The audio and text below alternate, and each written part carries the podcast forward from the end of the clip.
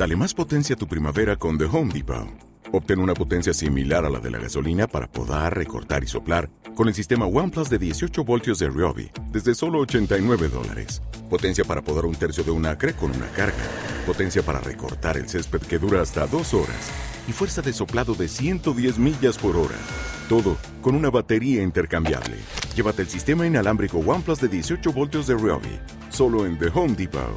Haces más. Logras más. Camaleón, hoy me gustaría que viéramos tú y yo qué significa este término tan utilizado últimamente ¿eh? de viñedos de altitud. Por lo general se usa el término para añadir como un punto diferenciador de calidad a un vino. Pero ahí va la pregunta. ¿Es mejor un vino hecho en un viñedo más alto? ¿Es peor? ¿Es igual? ¿Qué altitud es altitud? ¿Qué diferencias o cualidades tiene un viñedo de altitud? Si tiene alguna. Hoy te vuelvo a dar, camaleón, las sempiternas gracias por pertenecer a la familia más chula del planeta Tierra, que es la familia Camaleón, y por apoyar el mundo del vino bajo en tonterías. Coge fuerzas, camaleón, y llena la mochila de bocadillos, fruta y un buen vino, porque hoy nos vamos de excursión a ver viñedos de altura.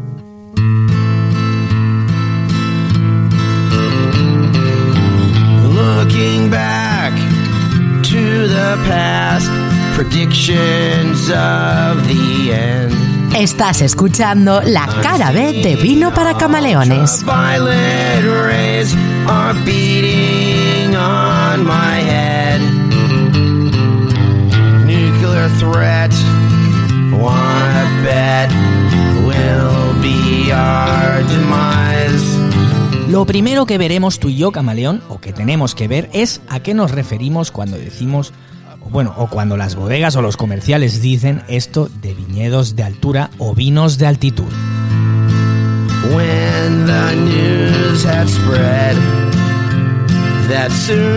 Bien, para empezar, una cosa está clara, camaleón. Cada 150 metros que subimos una montaña, la temperatura desciende un grado, ¿vale? Teniendo como base el nivel del mar, pues a 1500 metros de altitud, 10 grados menos ¿eh? que en el nivel del mar. ¿Sí? Vale. Ahora bien, entonces, ¿cuándo podemos decir que un viñedo es de gran altitud o de gran altura? ¿Y cuándo no? ¿Hay algún parámetro? Pues la verdad es que no. Es como cuando te dicen eh, un viñedo viejo. ¿Cuán viejo tiene que ser un viñedo para ser viejo? ¿Qué es viejo? ¿Cuándo es una persona vieja? Bueno, imagino que igual, pues una persona, dependiendo de la edad, nos pondríamos de acuerdo si es vieja o es joven, ¿eh? Aunque dependiendo de la edad también tendríamos eh, problemas, pues para definirla de tal u otra manera, ¿no? Es decir, que no hay parámetro legal tampoco para esto, ni no legal. ¿eh?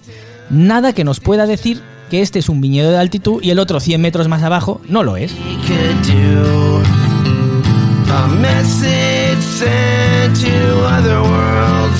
Sí es verdad, Camaleón, que hay una cierta altitud que hace que los viñedos reflejen unas condiciones particulares y por lo tanto el vino también. Entonces, esto es lo que vamos a tratar de descubrir.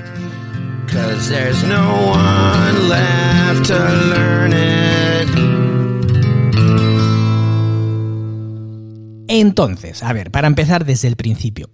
El término viñedo de altitud solo tiene importancia si por debajo de esa altitud hace calor. Por ejemplo, un viñedo de 800 metros en Argentina podría no ser considerado de altitud. Y por lo tanto, esas condiciones de las que luego hablaremos que provoca esa altitud en los vinos se verá al menos poco reflejada. Y te estoy hablando de 800 metros, ¿eh? Mientras que un viñedo de 100 metros en Champagne seguramente lo podríamos considerar de altura. ¿Se entiende lo que digo?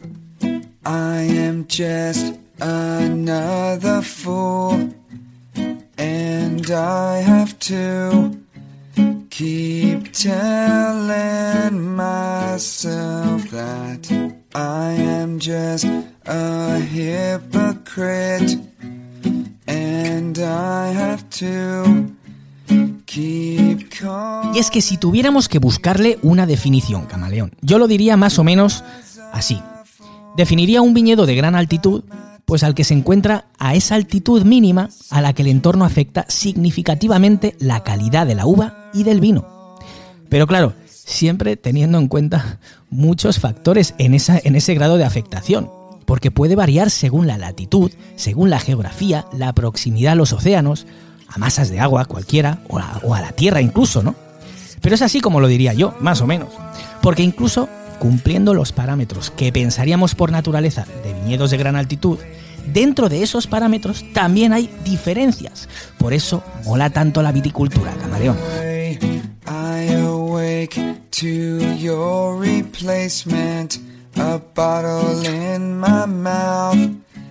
Y fíjate, camaleón, como muestra un botón. Si hablamos de uno de los países del mundo con más viñedo en altura, es Argentina, eso está claro. Y ya lo hemos dicho antes, no olvidemos que la base de esa Argentina es un desierto. Y nos tenemos que ir a plantar a donde? Arriba. Pues claro, también debemos tener en cuenta la latitud.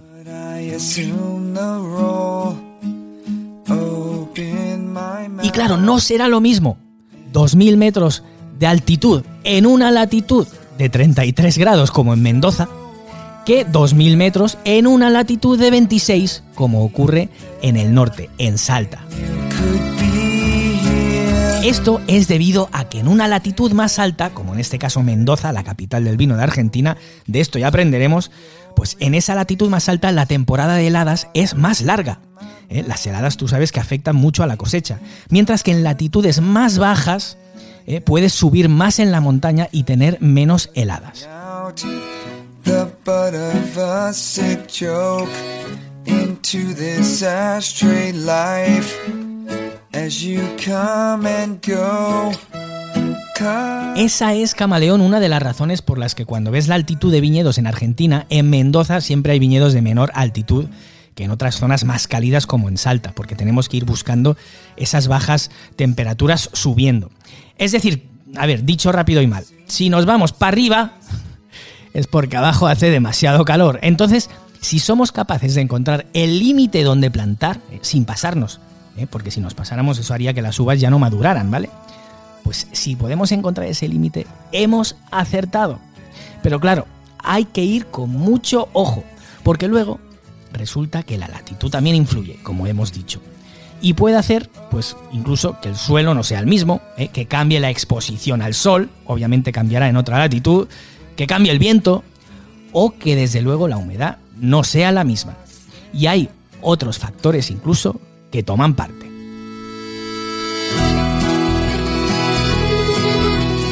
Porque, por ejemplo, si habláramos de la temperatura en los viñedos más altos de Europa, que estos, bueno, es un poco pregunta trampa de trivial de vinos, ¿eh? los viñedos más altos de Europa están en las Islas Canarias, deberían ser más cálidas de lo que son debido a su latitud obviamente relativamente baja. ¿no? Sin embargo, ¿Te está gustando este episodio? Hazte fan desde el botón Apoyar del podcast de Nivos. Elige tu aportación y podrás escuchar este y el resto de sus episodios extra. Además, ayudarás a su productor a seguir creando contenido con la misma pasión y dedicación. ¿Necesitas ayuda? En O'Reilly Auto Parts te ayudamos. ¿Necesitas algún consejo? Te aconsejamos. Nuestros profesionales en autopartes están siempre disponibles para ayudarte a encontrar lo que necesites. Excelente servicio al cliente es solo una de las ventajas que ofrece O'Reilly Auto Parts. Los profesionales en autopartes. O'Reilly Auto Parts.